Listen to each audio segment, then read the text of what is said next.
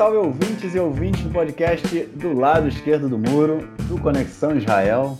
Estamos de volta, mais uma semana. Eu, Marcos Gorenstein e João Miragaia. Fala, João. Fala, Marquinhos, tudo bem? Tudo tranquilo, tudo na boa. Uma semaninha aí com várias. Mov... Uma movimentação na política, como não podia deixar de ser, né? A gente está a menos de duas semanas da, das eleições, coisas acontecendo e vamos então passar para o nosso primeiro bloco para a gente tratar do corona em Israel. Bom, eu espero realmente que a gente logo, logo pare de falar do corona, né? Porque, enfim, ninguém aguenta mais, o mundo não aguenta mais, mas pelo menos aqui a gente pode dizer que as coisas estão caminhando e caminhando bem, né? A gente já tem aí mais de 5 milhões de cidadãos israelenses que tomaram pelo menos uma dose da vacina da Pfizer e 4 milhões é, 4 milhões não, eu vou falar o número corretamente aqui, 3 milhões 999 mil 353 cidadãos israelenses receberam duas doses da vacina da Pfizer. A gente está com é, quase metade né, da população israelense que tomou, é, que, que, recebeu as duas doses da vacina, ou seja, chega aí um nível de, de proteção de 95%. Nessa última semana, depois de altos e baixos, o coeficiente de contágio diminuiu, né? agora está em 0,85, ou seja, está é, tá realmente sob controle aí a, a difusão do vírus, né? o contágio, é, e o número de, de, pessoas doentes, né? novos, novos doentes aí todo dia, vem diminuindo a cada, a cada dia. Enfim, boas notícias, né? São, a gente já está passando aí por várias. Enfim, semana passada houve mais uma etapa aí na, na abertura do, do lockdown. É, hoje, inclusive, bom, eu fui a um restaurante hoje, eu sentei no restaurante com a minha esposa, comemos, foi bem legal. Já tinha muito tempo que a gente não fazia isso, cumprindo regras. Fui, fui é, na entrada do restaurante, me pediram para que para eu mostrar a minha, a minha certidão, né? De, no caso, a minha certidão não é a certidão de quem se vacinou, mas a certidão de quem teve o corona, porque as pessoas que tiveram corona é, também recebem uma certidão para ter o passe livre, né? A chamado passe verde. Então, enfim, sobre esses controles aí, mas a, a economia está abrindo, shopping center aberto, lojas abrindo, tudo aberto na verdade. É porque, o que há é um controle sobre o número de pessoas né, nos locais, mas está tudo aberto, tudo funcionando, o sistema é, educacional também voltou a funcionar é, é, em grande escala, vamos dizer assim. Há ainda algumas restrições, mas as coisas estão realmente muito melhores do que estavam há pelo menos um mês, né, um mês e meio atrás. A gente teve Purim aí há duas semanas, onde é, houve o desrespeito às, é, às regras né, do corona foi muito grande em todos os setores da, da sociedade, né, tanto ortodoxos quanto não ortodoxos. Todo mundo fez o que quis e houve um medo aí do Ministério da, da Saúde de que agora, nesse período, exatamente duas semanas depois, a gente tivesse uma explosão do número né, de novos doentes, o que não aconteceu e é uma notícia muito positiva. João, a luz no fim do túnel parece estar perto, né, cara? Sim, está perto. É, aqui em Israel, pelo menos, está perto. Né? A gente está aqui caminhando para possivelmente, como Netanyahu anunciou na semana passada, se aquele disse ano passado, é, para dizer que a corona ficou para trás. Né? É, enfim, a, a, o, o, nível de contágio por pessoa diminuiu bastante. É, o, enfim, o país está realmente reabrindo, a vacina funciona, a vacina não tem efeito colateral. Então, é, enfim, a gente está numa, numa situação realmente, realmente positiva né, em, relação a, em relação à corona aqui.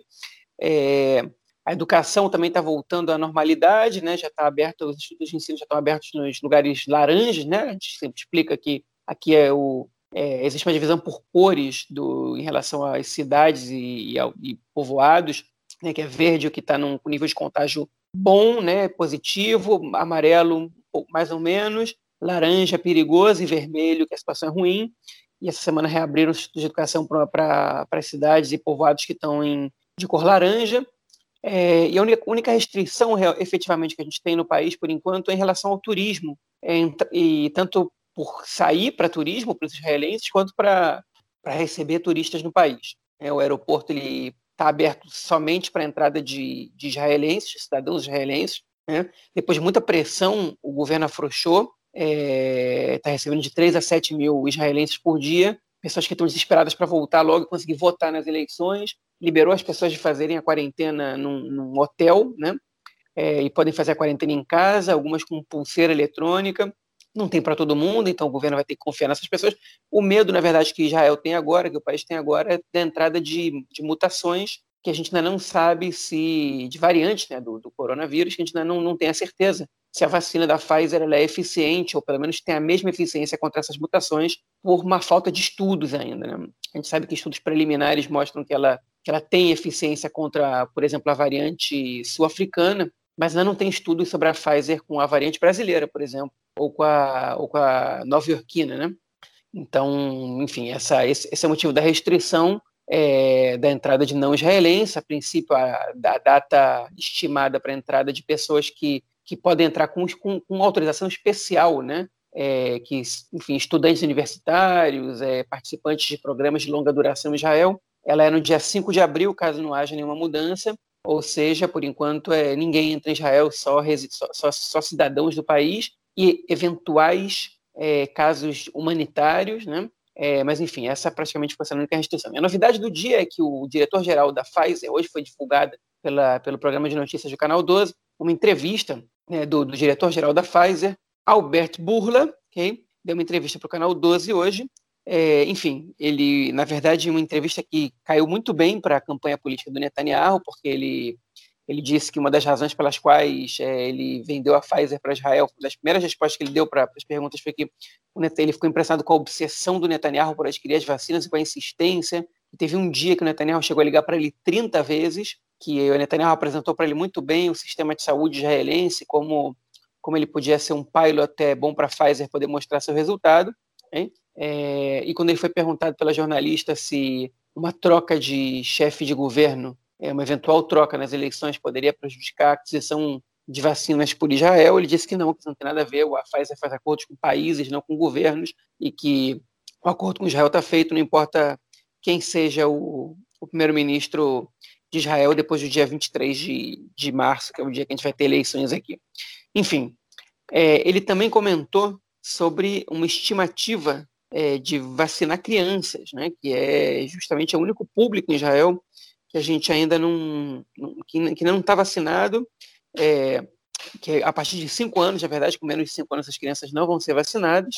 É, enfim, que ele disse que os estudos eles estão avançando nesse aspecto e que ele acha que em alguns meses a gente vai, vai poder, sim, vai poder vacinar crianças. É, e aí, enfim, já vai ter que adquirir mais algumas unidades de vacina é, mas, enfim, é parte também do, do, do, do, projeto. Por enquanto, como o Marquinhos falou, a gente, tem 20, a gente tem 5 milhões de pessoas que já tomaram a primeira dose, uma aproximação dos 4 milhões de pessoas que já tomaram as duas doses. A gente não tem nenhum internado em estado grave entre as pessoas que já tomaram, que, que, que tenha passado uma semana depois de tomar a segunda dose, o que mostra que a vacina realmente funciona, ela transforma o coronavírus, se ela, não, se ela não, enfim, não é, não é 100% eficiente para evitar o contágio, ela é 100% eficiente para evitar o desenvolvimento de sintomas graves. É, o que é o principal, se realmente transforma, se transforma o coronavírus em um resfriado, então é, é o que ela serve, ela tem muita utilidade, né? não é única, mas enfim, mas aqui a gente tem uma experiência que nenhuma outra vacina teve no mundo, que é uma grande parcela da população vacinada,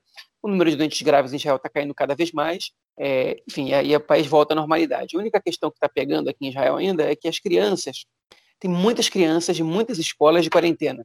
Né? Tem muitas crianças contaminadas, se bem a grande maioria das crianças não desenvolve nem sintomas. Quando desenvolvem, desenvolvem sintomas é, leves. É, tem muitas crianças sendo contaminadas, é, contaminadas ou entrando de quarentena porque seus colegas nas escolas estão sendo contaminados. Se estima que hoje tem de 80 a 100 mil é, crianças é, de quarentena no país. E isso atrapalha um pouco é, o desenvolvimento da educação, atrapalha também, enfim, o trabalho dos pais né, mas, por enquanto, não tem muito o que fazer, não tem resposta em relação a isso. E o que a gente, enfim, é, é uma situação, ainda que seja um pouco incômoda, é, não é nada comparado ao que a gente tinha há pouco tempo. Então, enfim, são boas notícias. É, realmente, se a gente não for surpreendido por algo muito negativo, futu, futu, como se diz em hebraico, é, a corona realmente está ficando para trás aqui em Israel. E, e, enfim, a gente vai poder recomeçar é, a reabrir tudo, a viver uma vida normal, ou pelo menos próximo do, do, do, normal antes da corona. E, enfim, são realmente boas notícias. Pois é, eu, foi, primeiro que eu, a minha felicidade é que foi um bloco curto sobre o corona e com notícias boas, né, cara? Olha só que coisa, notícias boas sobre o corona. Então, é, realmente dá um alívio muito grande. ver como, como as coisas estão funcionando e que realmente a parcela da população que hoje aqui não quer se vacinar é pequena e como você falou, né, a vacina é, é, positiva e não, não até agora, até agora a gente começou a vacinação já tem quase dois meses, né, ou mais até, foi final de dezembro. É, ninguém, ninguém virou jacaré, o que é um ponto muito positivo também. Bom, vamos então para o nosso segundo bloco para falar da política israelense essa semana. É isso aí, gente. Como eu falei, como o João agora lembrou também no bloco anterior, dia 23 de março é o dia da eleição, o dia das quartas eleições é, parlamentares em Israel em menos de dois anos. Lembrando aí um parênteses rápido, vai ter live do Conexão. Eu e o João estaremos live comentando os resultados da boca de urna. Em breve a gente vai fazer essa divulgação, mas já para vocês ficarem sabendo aí, no dia 23 a partir de nove e meia da noite aqui de Israel. Se eu não me engano, já vai, a gente já vai ter entrado no horário de verão aqui, o que vai mudar um pouco o horário, mas enfim, vocês vão receber tudo certinho a partir da semana que vem.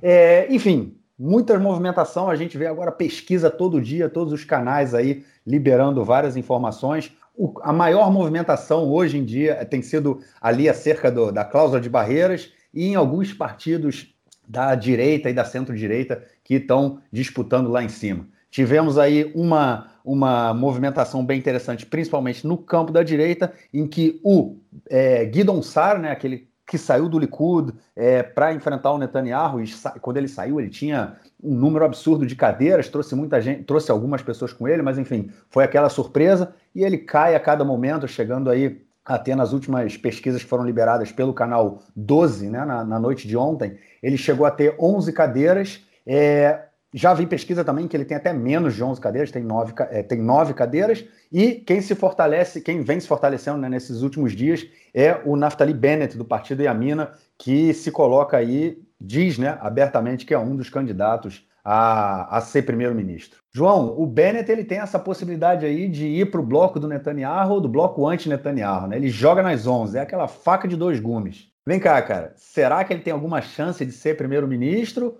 ou não? Olha, é... eu acho que não, né? É... Mas, mas não é impossível. Né? É... se ele for primeiro-ministro, ele vai ser o primeiro-ministro com menos cadeiras na história Okay? E talvez ele seja a terceira ou quarta bancada na Knesset e mesmo assim consiga ser primeiro-ministro. É, eu, eu acho que não, mas cada dia eu acredito mais que ele pode ser. Mas ainda assim eu estou mais pelo não do que pelo sim. Agora, é interessante que você comentou, né? O, o, eu estava eu tava achando que o Yamina, o partido do Bennett, ele ia começar a despencar agora. Porque ele é o partido da indecisão, né? Ele diz que. Ele não diz que não senta com Netanyahu, mas ele diz que está para trocar o Netanyahu, que, que o governo é um fracasso. Ele não diz que, que, que não vai fazer governo com Lapid, mas disse que não vai sentar num governo comandado pelo Lapid. Né? Ele fica nesse em cima do muro, que desagrada um pouco os eleitores da direita, porque querem ter certeza que o cara vai entrar no governo da direita, e que não convence os eleitores anti-Netanyahu, porque, porque enfim, eles, eles sabem que o, eles, eles querem uma pessoa que diga eu não vou sentar com o Netanyahu. É, então eu achei que o Bennett fosse começar a despencar agora. O Guidon Sara eu também achei que fosse começar a cair, principalmente depois que o, o Yeshatid, o Yair Lapid, né, o partido de centro, começar a crescer, já está começando a aparecer com 20 cadeiras nas pesquisas, se consolidando em segundo lugar, e inclusive se aproximando do Likud, e o Netanyahu tentando polarizar com o Lapid. Aliás, fazendo até um parênteses, hoje o Netanyahu fez um convite ao vivo, ele, do, o primeiro-ministro da Hungria e o primeiro-ministro da República Tcheca, um de cada lado, ele fez um convite público para o Lapid, para um debate é, é, é, televisionado, que é uma coisa muito rara. Na verdade, acho que é inédito na história do, do recente Israel, o Netanyahu querer participar de um debate. Mas, enfim, é, o Lapid se consolida e eu achei que, que essa conciliação do Lapid ia derrubar ao mesmo tempo o Bennett, porque é um, enfim, que não convence nenhum dos dois lados, e o Guidon Sar, que é um cara de direita, mas estava ganhando muito voto da, da esquerda ou do centro, porque é, era um cara que a população via como talvez o, o que mais competisse com Netanyahu como nome mais adequado para chefiar o país. É, enfim, e o Guidon Sar realmente está caindo, né, apareceu já com nove cadeiras, né, o que tipo, já caiu de dois dígitos para um dígito só, e acho que a tendência dele é continuar caindo, pode ser que ele murche até chegar a umas seis, sete cadeiras, é, mas o Bennett, por incrível que pareça, ele está crescendo. É, enfim, é engraçado que o Rain Levinson, como jornalista, falou que o, o, o, o Bennett e o Sartre eles são o completo oposto na política. Né? O Bennett é um cara que gosta de ser entrevistado, que, que, que, grita, que é um pouco infantil às vezes, é um pouco mais vazio, mas que, tipo, é, um, é um cara de confronto. O Guido Massara é um político estratégico, é, é, é metódico, né? É, é, enfim, calmo, sereno, que, enfim, que as entrevistas não, não surpreendem nem para o bem nem para o mal, é, e que são totalmente o oposto um do outro e que eles estão ali, enfim, fazendo o mesmo papel. Só que o Guido Massara já disse que não senta com o Netanyahu, é, mas, enfim, o Guido Massara está começando a perder os votos que não são dele, né? Que estavam indo para ele por acidente, e estão indo principalmente para o pro, pro, pro Yeshatid do Yair Lapid e pro, talvez um pouco para o azul e branco, né? Do, do, do Benny Gantz.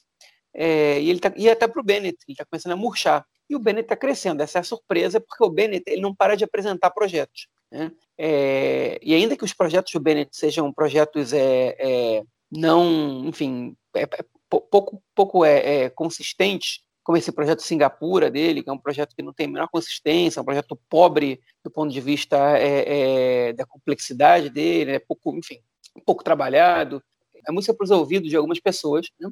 e, enfim, e está dando resultado. Ele está convencendo algumas pessoas disso, pelo menos segundo as pesquisas, ainda que tanto a queda do Guidon Sar quanto o crescimento do Bennett eles estejam dentro da margem de erro mas eles apontam tendências que as pesquisas estão pegando. Né?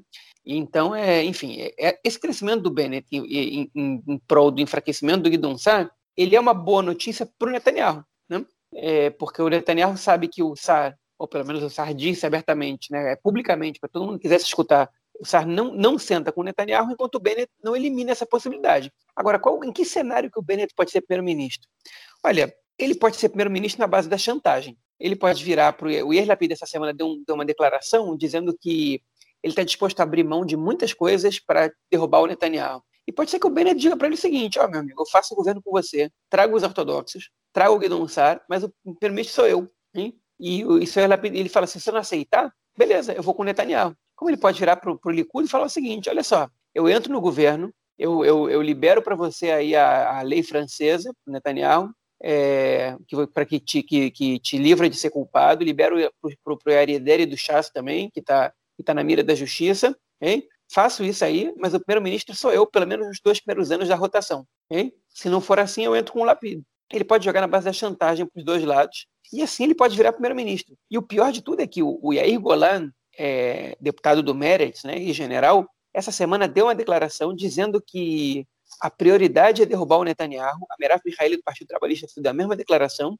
e perguntaram se pro, pro, pro, pro, pro Golano se ele sentaria com o Bennett, e ele falou, a gente não tem nenhuma dúvida que o Bennett é totalmente oposto do que a gente acredita, é, mas é, é, na política às vezes a gente tem que fazer alguns esforços. Ele não disse eu sentaria com o Bennett, mas ele também não disse que não. Né? Ele está dando claros indícios que sim, é o Meretz aí tentando é, mostrar para o eleitorado que não importa qual for o governo, se não for do Netanyahu, eles podem fazer parte, o que é uma contradição ideológica sem tamanho, porque, porque é o partido, é, mas para a gente ver em que situação, enfim, o Bennett está tá começando a se tornar viável aos olhos, inclusive da esquerda, né? Um cara que eu não tenho nenhum problema de dizer, é um cara de extrema direita, não é o mais extremo, porque em Israel tem fenômenos ainda mais é, é, é extremistas que ele, mas enfim, ele começa a se tornar viável, começa a se tornar razoável, para setores da população que jamais aceitariam essa situação não fosse o risco Netanyahu, né? Tipo, é, é no país que, enfim, que uma, acabei de inventar essa expressão, mas enfim, que assola, que, que atormenta é, quase um pouco mais da metade da população. Então, é, o Bennett ele, ele pode ser primeiro-ministro, sim. E eu não sei se, eu, se, eu, se é muito arriscado dizer isso, mas eu diria que as chances do Bennett ser primeiro-ministro são maiores que as do Lapid. É, hoje, se eu tivesse que dizer o que, que vai acontecer, eu diria que as maiores chances são do Netanyahu ser primeiro-ministro, número um. Número dois, ter quintas eleições. E número três, de um governo franquistão chefiado pelo Bennett. É, o Lapid, primeiro-ministro, eu acho muito improvável. Eu acho, entrando no, no comentário que você falou do Yair Golan, né, do, do Meretz, é interessante que essa postura, primeiro que o Meretz já há muito tempo já, já vem né, com essa postura de falar que participaria de um governo é, com, os com, com, os partidos mais à direita também, isso né, já tinha sido dito pelo Nitzan Horowitz e pela Tamar Zander. Mas o interessante é que o Avodá é, a Merav Michaeli tem essa política, né? Já, e é aberta, abertamente isso, ela não teria problema. E o Meretz ele vem o tempo todo beijando ali a cláusula de barreiras, né? Muitas pesquisas na, na última semana deram o Meretz abaixo da cláusula de barreiras, ou seja, não estaria presente no, no parlamento. E o Meretz muda essa postura, né? Começa aí, como você falou, o Yair Golan ele deu uma de Bennett, né? Ele não falou nem que sim nem que não. Né, falou que podemos, tipo, deixou aquele, aquele mistério ali, né? Então pode ser também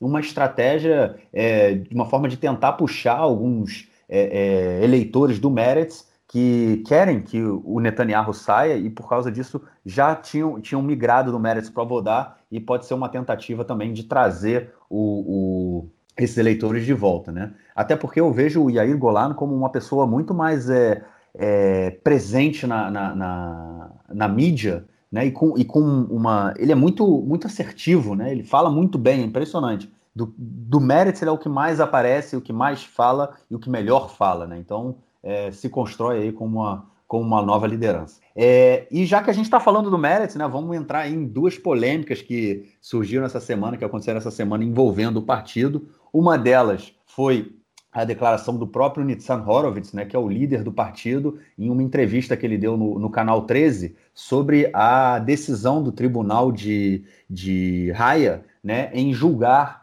em, em, investigar, né? antes de julgar, investigar os é, crime, poss, possíveis crimes de guerra cometidos por Israel é, e pelo Hamas na guerra de 2014. E nessa entrevista que o, que o Nissan Horowitz deu no Canal 13, ele falou que é, tem que infelizmente tem espaço, né? Houve motiv há motivos, né, para que Israel seja investigado e que o país precisa pensar é, por que, que isso está acontecendo, né? Por que, é, por que, que essa é, é, é chegamos a esse ponto? Obviamente isso causou aí uma tempestade, né, na, na, na, popula na mídia, né, que levantou isso a todo tempo é, e colocou aí o Nitsan em, em maus lençóis. E por outro lado, também envolvendo o ainda tem a deputada, é, uma candidata, a candidata, uma das candidatas né, árabes do, do partido, é, ela deu uma declaração falando que se é, ela fosse deputada, a gente comentou isso há um tempo atrás, que o, foi o, o, o próprio Nissan Horowitz, ele apresentou uma lei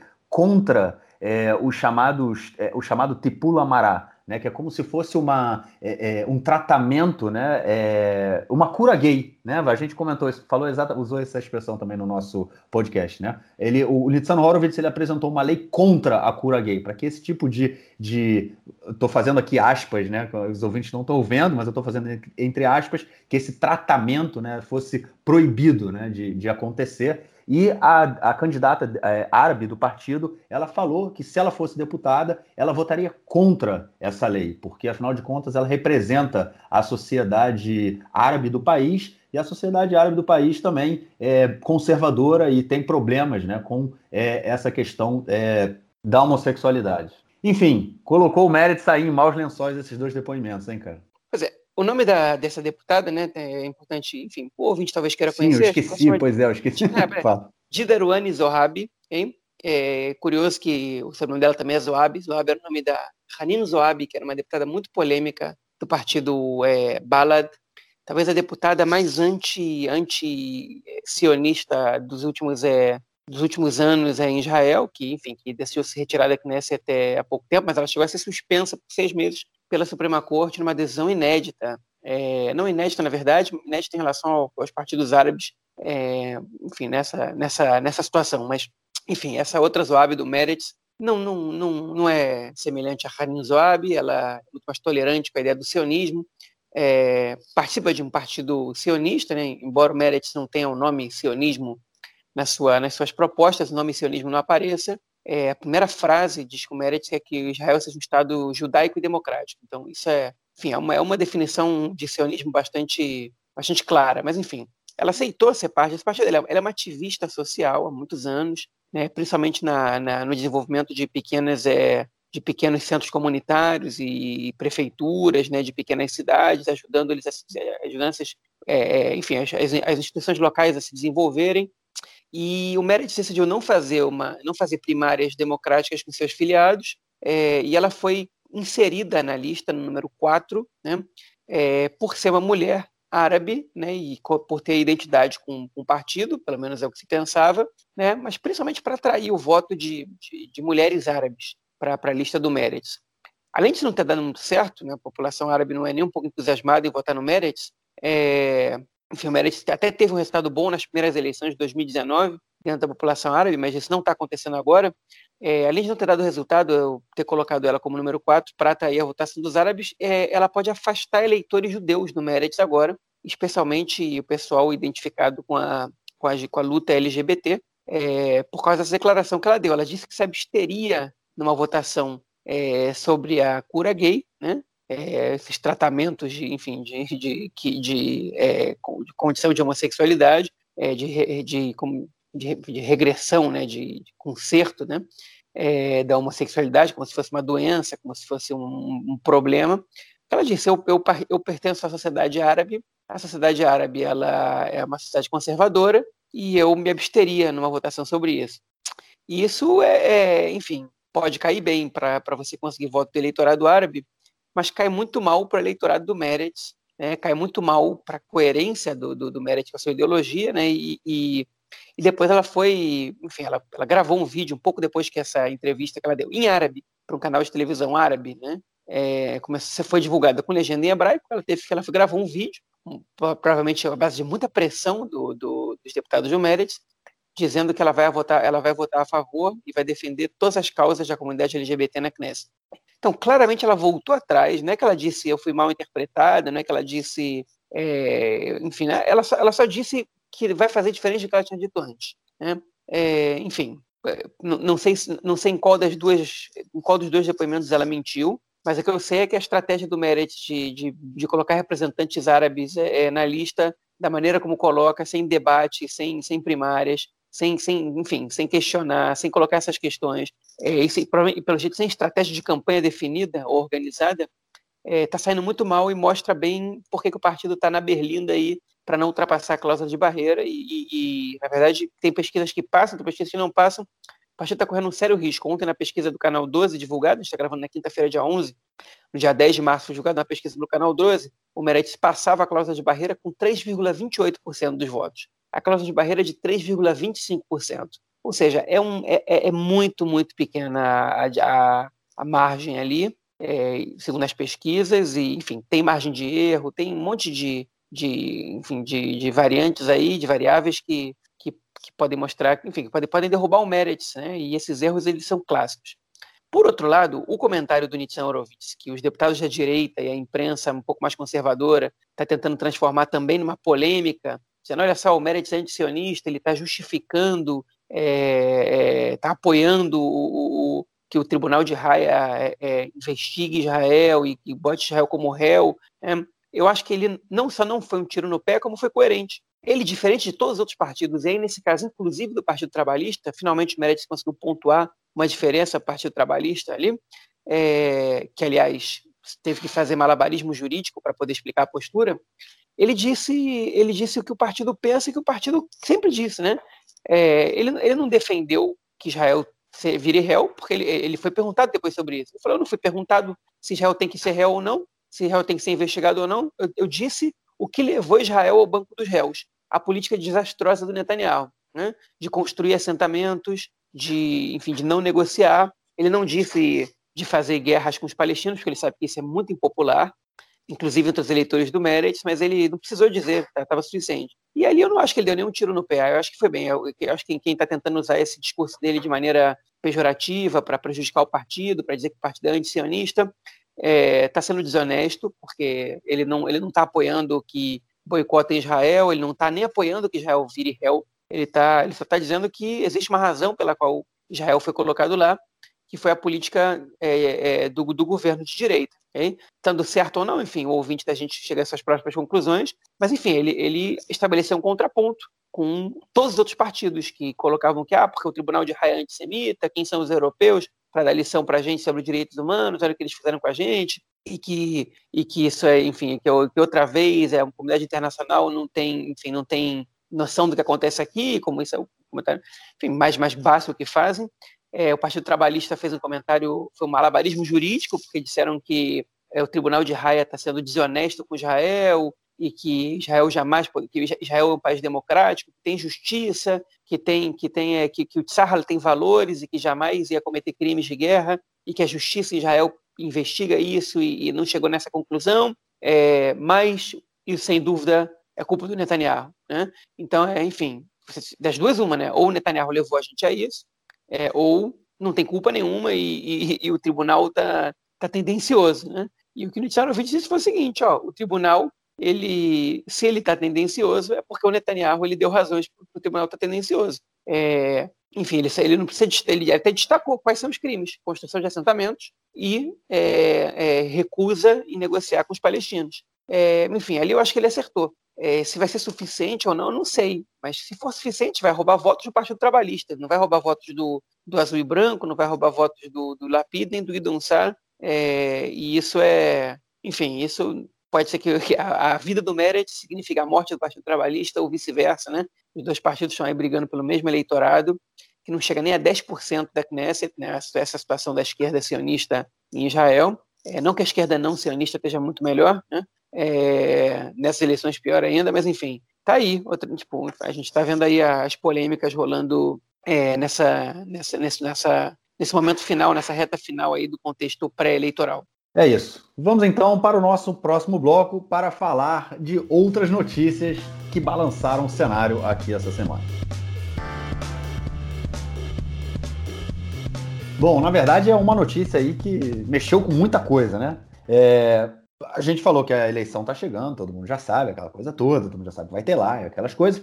E o Netanyahu, para é, com mais uma forma aí, né, de aparecer antes das eleições e, e fortalecer a sua posição, ele tentou inventar uma viagem para os Emirados Árabes antes das eleições. Ele queria ir para os Emirados Árabes, aparecer, tirar foto com, com os herdeiros dos tronos, com sheiks, né, fazer aquela, aquele mise-en-scène. É, lembrando que o acordo com os Emirados Árabes já foi assinado há alguns meses e até agora o Netanyahu não foi. Ele deixou essa visita para perto das eleições, né? Uma semaninha, dez dias antes das eleições, é, os, o pessoal dos Emirados Árabes, né? As lideranças políticas já eram contra essa visita porque eles achavam que é, não, eles não queriam, né? Interferir na, na, nas eleições israelenses. Eles sacaram a, a, a, jogada do Netanyahu, só que depois acabaram aceitando é, a, que, que o Netanyahu e a, e a toda a sua comitiva fossem, só que aí apareceu um outro problema, que o avião do Netanyahu tinha que passar por cima do. Que, por cima do, né, do. Tinha que passar pelo espaço aéreo da Jordânia. E o rei jordaniano falou assim: não, não, vocês não passam por aqui, não tem autorização do, é, é, do governo jordaniano para que o avião do primeiro-ministro israelense passasse pelo seu espaço aéreo, e o mesmo aconteceu, inclusive, com os sauditas, que também falaram que não deixariam Netanyahu passar com seu avião em seu espaço aéreo. Ou seja, se o Netanyahu quisesse pra, ir para os Emirados Árabes, ele ia ter que fazer toda a volta pelo Golfo Pérsico. Acho que a viagem demora cerca de 12 horas, se eu não me engano. Nesse caso, passaria pertinho do Irã. Seria uma coisa meio complicada, mas isso, de alguma forma, mostra todo o embrólio político né, que o Netanyahu se meteu essa semana. O que é certo é o seguinte, João: as relações entre Israel e Jordânia estão muito estremecidas, né, cara? Então, estão muito estremecidas, mas eu quero voltar lá para o início, porque essa história dessa visita do Netanyahu para os Emirados Árabes, ela, ela é longa e ela é interessantíssima, né? Na verdade, essa, esse é o quarto adiamento que o Netanyahu tem para visitar os Emirados Árabes. É, duas vezes ele que, que adiou, uma os Emirados Árabes adiaram, e essa agora, enfim, a Jordânia adiou, né? É, mas, é, enfim, ele está tá tentando ir para lá, mas desmarca, enfim. Agora ele marcou essa visita às vésperas das eleições. Como você comentou, os Emirados Árabes não queriam receber o Netanyahu nessa altura do campeonato, porque ia pegar mal, né? E é claro, ninguém, enfim, ninguém, ninguém é ingênuo de achar que ele não ia fazer uso dessa viagem para sua campanha eleitoral, uma vez que ele não para de, de de repetir sobre os seu, seus êxitos, como conseguiu chegar a é, acordo de paz com os países é, do Golfo, outros países muçulmanos e blá blá blá blá blá. Né? O jornalista Barak Ravid, ele, ele enfim, deu uma, um furo aí de reportagem muito interessante, segundo fontes que ele tem é, dos países árabes, que o Netanyahu, ele, enfim, ele, ele, ele em geral, quem, quem organiza essas visitas é o Ministério do, do Exterior, e que os, é, o Ministério do Exterior se recusou a armar essa visita para Netanyahu às eleições, porque o, enfim, os, os funcionários do Ministério do Exterior, tanto, tanto os indicados como os, os, os, profissionais, eles diziam, não tem como convencer, enfim, os, é, a monarquia né, do, de Abu Dhabi de receber, receber você agora às vésperas de eleições, isso não vai acontecer, né, é um erro e a gente não, não, não vai, a gente não tem como organizar isso. Eles tentaram não tem. Então ele recorreu ao chefe do Mossad, que ele trabalha muito bem junto com o chefe do Mossad. Alguns dizem que inclusive ele vai ser o herdeiro do Netanyahu, chama Yossi Cohen, é, que a, a, a, ele falou, enfim, buscou, ele é, usou como recurso o chefe do Mossad para que entrasse em contato com é, a monarquia é, dos Emirados Árabes né, e que agendasse a visita dele nessa altura do campeonato para lá. O chefe do Mossad conseguiu fazer isso, a gente não sabe a que preço, o que, que o Netanyahu prometeu, porque já que eles não queriam receber o Netanyahu, a custo de que eles aceitaram, né? não foram convencidos pela brilhante lábia do, do, do, do chefe do Mossad. Né? A negociação política tem custos, então é, qual ia ser o preço que já ia pagar, a gente não sabe, é, e o Netanyahu conseguiu marcar uma visita pouco menos de duas semanas antes das eleições.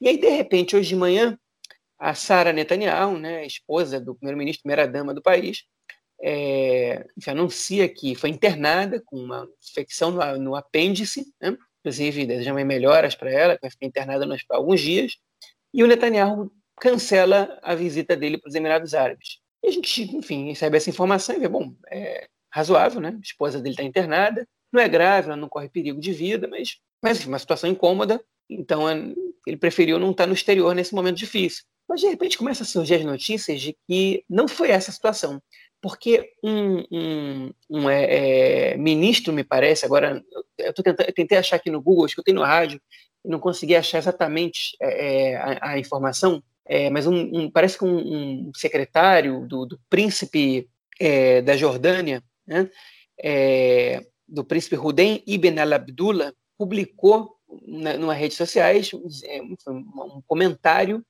é, detonando Israel né, pelo fato de que o, o, o, príncipe jordaniano Hussein bin Abdullah tá, tinha tentado visitar a mesquita de Al-Aqsa, né, se não me engano, no dia de ontem, no dia 10, que é a festividade muçulmana de Isra e Miraj, que é, enfim, o dia que se comemora a ida aos céus do profeta Maomé, do profeta Muhammad, é, que justamente teria acontecido, segundo a tradição islâmica, de onde fica a mesquita de Al-Aqsa, né, onde fica, onde onde ela foi construída, é, e ele não pôde entrar, ele não pôde passar a fronteira da Jordânia com a Cisjordânia, né, na ponte Allenby, é, por, porque o, enfim, o Israel não deu essa autorização, porque ele estava chegando com uma delegação é, mais numerosa do que ele tinha anunciado. Né? Enfim, essa é a crise de número não sei qual com a Jordânia nos últimos dois anos. Né?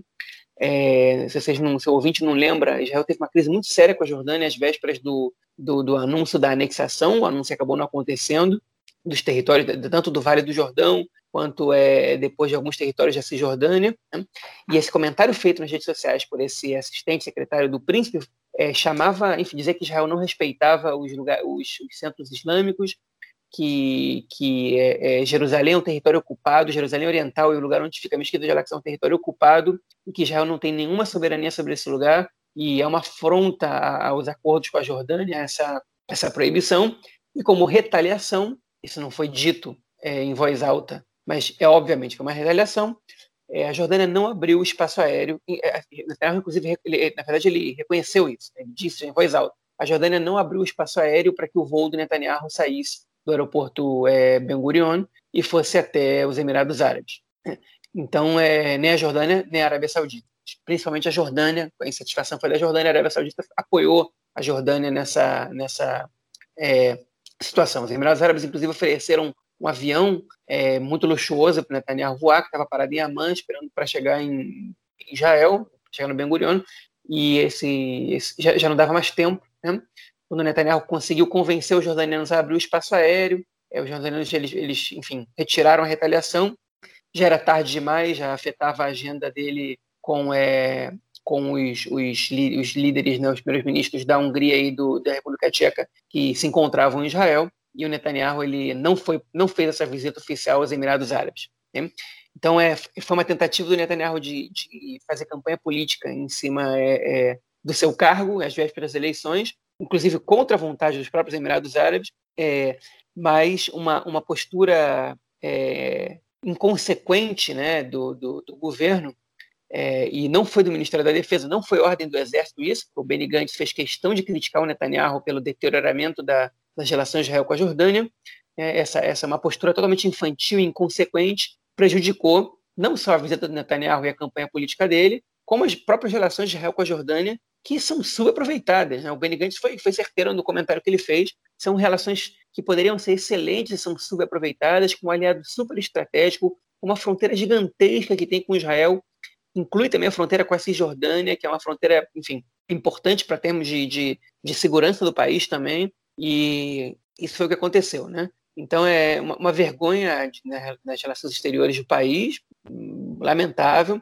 Então a sorte que ele deu do, do, do, do, do, do diretor da Pfizer ter aceitado fazer um comentário positivo a ele, não que ele não mereça, mas às vésperas das eleições ele não teve com essa situação. Na verdade, eu não diria que foi sorte, eu diria que foi, foi na verdade, um erro, uma, incompetência do seu próprio governo, não sei se propriamente dele, um pouco soberbo, talvez, né, de, enfim, recusar a entrada do príncipe da Jordânia, é, uma visita dele ao, à Mesquita Al-Aqsa numa, numa, data festiva, é, não, é, não é inteligente, é uma adesão muito arrogante, muito soberba, muito burra, né? É, e que teve consequências é, totalmente negativas né, para o governo. Enfim, é, vamos ver como é que vai se desenvolver essa relação de Israel com a, com a Jordânia daqui para frente, é, caso Netanyahu seja reeleito, o que é, enfim, é mais provável do que os outros cenários, eu diria, é, porque a relação com a Jordânia não vem bem, já de uns dois, três anos para cá, e piora é, em escala bastante acentuada cada dia.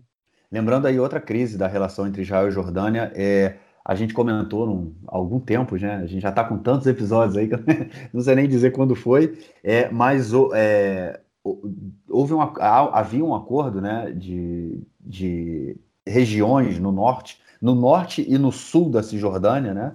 É, na verdade, assim, no norte não era mais na Cisjordânia, no sul ainda era Cisjordânia, mas no, na, no norte era perto ali do Mar Morto, né, na região da, da cidade de Beit Shean, onde algumas terras, né, que eram terras jordanianas, mas elas tinham sido é, não anexadas a Israel, mas Israel tinha, usava aquelas terras para agricultura, né? tinha, tinha, também é, água por ali, enfim, era uma terra que era utilizada por Israel, apesar de ser território jordaniano, e esse ano, é, foram 20 anos depois, foi, isso foi assinado no acordo né, entre Israel e Jordânia, e é, ano passado, se eu não me engano, esse acordo deveria ser renovado, e os jordanianos falaram: não, não, a gente não quer renovar esse acordo, devolvam esse território para a gente. Era inclusive uma região que houve um, um, um, atentado terrorista contra meninas, se eu não me engano, e, e havia até um memorial e tudo mais, e essa região voltou para o controle jordaniano. É, porque eles resolveram não renovar o acordo que tinha sido assinado lá na época do acordo de paz. Pois é, mostra aí essa fragilidade aí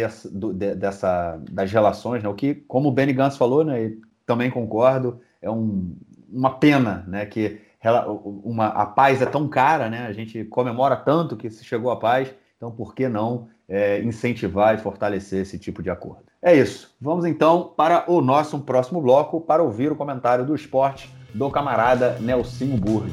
Manda, Nelsinho. Meu caro Gorens, tem amigos do Conexão Israel do lado esquerdo do muro. Mandar um abraço para o João, que segue acompanhando minuto a minuto os bastidores da política israelense. Dia 23 de março, agora temos eleições. Novo líder do campeonato israelense, nós temos abordado isso nas últimas semanas. Corrida cabeça a cabeça, um páreo duro, e o Maccabi Tel Aviv, atual bicampeão, conseguiu ultrapassar o Maccabi Haifa 54 a 53 a pontuação. Maccabi Haifa venceu seus jogos, o Maccabi, o Maccabi Tel Aviv venceu seus jogos, o Maccabi Haifa teve um tropeço, Maccabi Tel Aviv, atual bicampeão, 54 pontos, Maccabi Haifa 53. Essa é a contagem. Outro jogo que teve um resultado surpreendente, o Maccabi Natânia o Natânia que está com uma boa colocação, lutando para entrar no G6 por ali, está muito bem na competição. Perdeu para o Apoio Tel Aviv, que está lutando ali na rabeira, na zona de rebaixamento 1 a 0 fora de casa, ganhou o Apoio Tel Aviv. Mas o Maccabi Tel Aviv hoje assumiu a liderança, 54 pontos, o Maccabi Haifa 53, segue pau a pau, um pontinho só de diferença, uma disputa realmente acirrada que vai até abril ou maio, até o final do campeonato, vamos ver aí quando vamos ter a definição dos playoffs. Um grande abraço e até a próxima. Valeu, mestre, brigadão pelo comentário e, como sempre, te esperamos na semana que vem. João, Episódio rapidinho esse aí, hein, cara? A gente há muito tempo não fazia um episódio curto, mas um episódio denso, com bastante coisa. E é isso. Algo mais a acrescentar ou vamos ficando por aqui, cara? Não, tem uma coisinha pequena só. O ouvinte que está esperando que a gente faça algum comentário sobre a visita da delegação brasileira aqui para Israel em busca do spray milagroso do Hospital Ichilov, né, que, enfim, que não é nada de milagroso, ele está sendo testado. A gente não tem nenhum comentário para fazer sobre essa delegação, porque não saiu isso em quase nada, nenhum órgão de, de mídia israelense. Né? É, vocês aí do Brasil sabem dessa visita, porque no Brasil se fez é, mídia em relação a isso, mas aqui não saiu. Não foi notícia em Israel, se isso não é notícia em Israel, a gente não comenta aqui. Então, se estão sentindo falta disso, é, a gente não comentou porque a gente não tem o que falar sobre isso. Pois é, né, cara? Zero. Zero. Eu acho que também por conta da posição que o Brasil, o Brasil se encontra hoje, né? As pessoas fazem questão de se afastar desse tipo de, de visita. Também por isso que ninguém deu muita atenção. Mas é isso. Então, como sempre, a gente volta na semana que vem é, com novas notícias, se aproximando bastante aí da, das eleições. Sem sombra de dúvida, o que não vai faltar é emoção no nosso próximo episódio. Valeu, João. A gente se fala então. Um grande abraço. Abraço, até mais. Tchau, tchau.